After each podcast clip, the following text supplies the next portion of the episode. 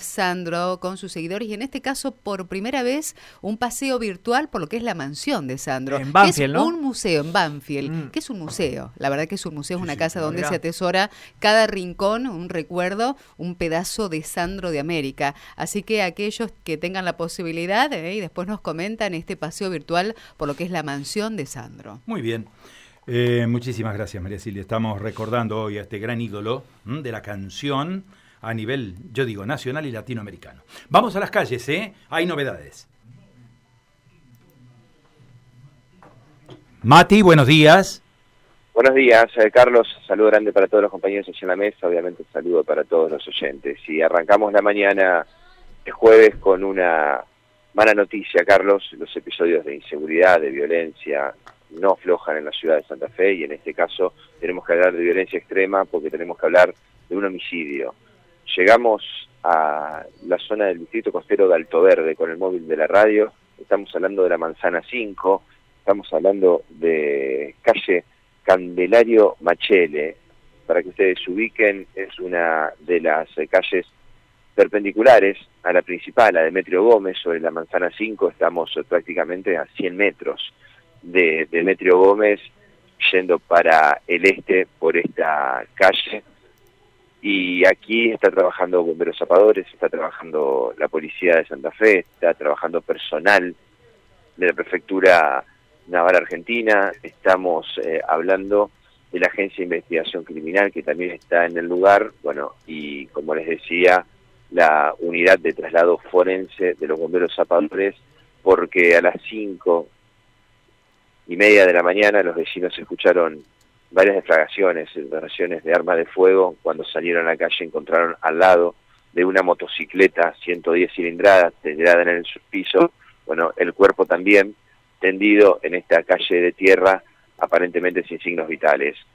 Esto lo confirmó minutos después personal de los servicios de emergencias que llegaron al lugar y constataron el fallecimiento de esta persona que todavía eh, no vamos a darle identidad.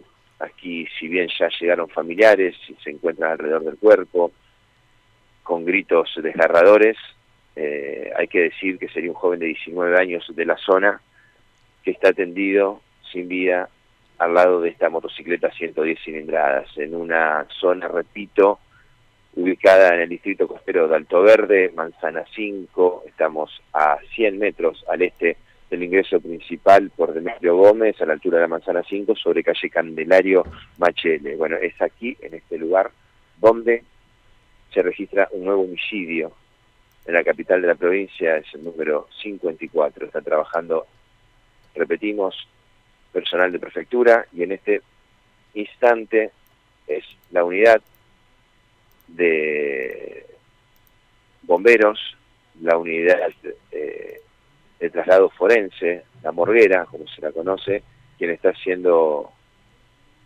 algunas maniobras para llegar a la carpa que aquí ha levantado personal de la Agencia de Investigación Criminal con su unidad de escena del delito para cubrir el cuerpo de este joven y en minutos nomás retirarlos de esta zona de muy difícil acceso, un camino muy, muy, muy eh, angosto, donde apenas ingresa un vehículo, donde tenemos calle de tierra, donde tenemos eh, cunetas repletas de agua, bueno, y en este preciso momento muchísimos vecinos consternados por lo que ocurrió y la familia del joven que ha llegado al lugar que realmente está consternada con gritos desgarradores de dolor.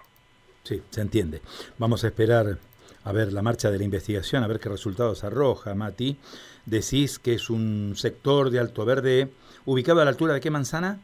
Manzana 5, Carlos. 5, bueno, en la zona de prácticamente la mitad del distrito, ¿no? Candelario Machele es la Sí, calle donde estamos y que cruza a, a Demetrio Gómez, que es la calle asfaltada sí. principal. Estamos 100 metros hacia el sector este. Digo, para que ustedes se ubiquen pasando el dispensario, el centro de salud eh, principal sobre Demetrio Gómez, estamos eh, a unos eh, 400, 500 metros.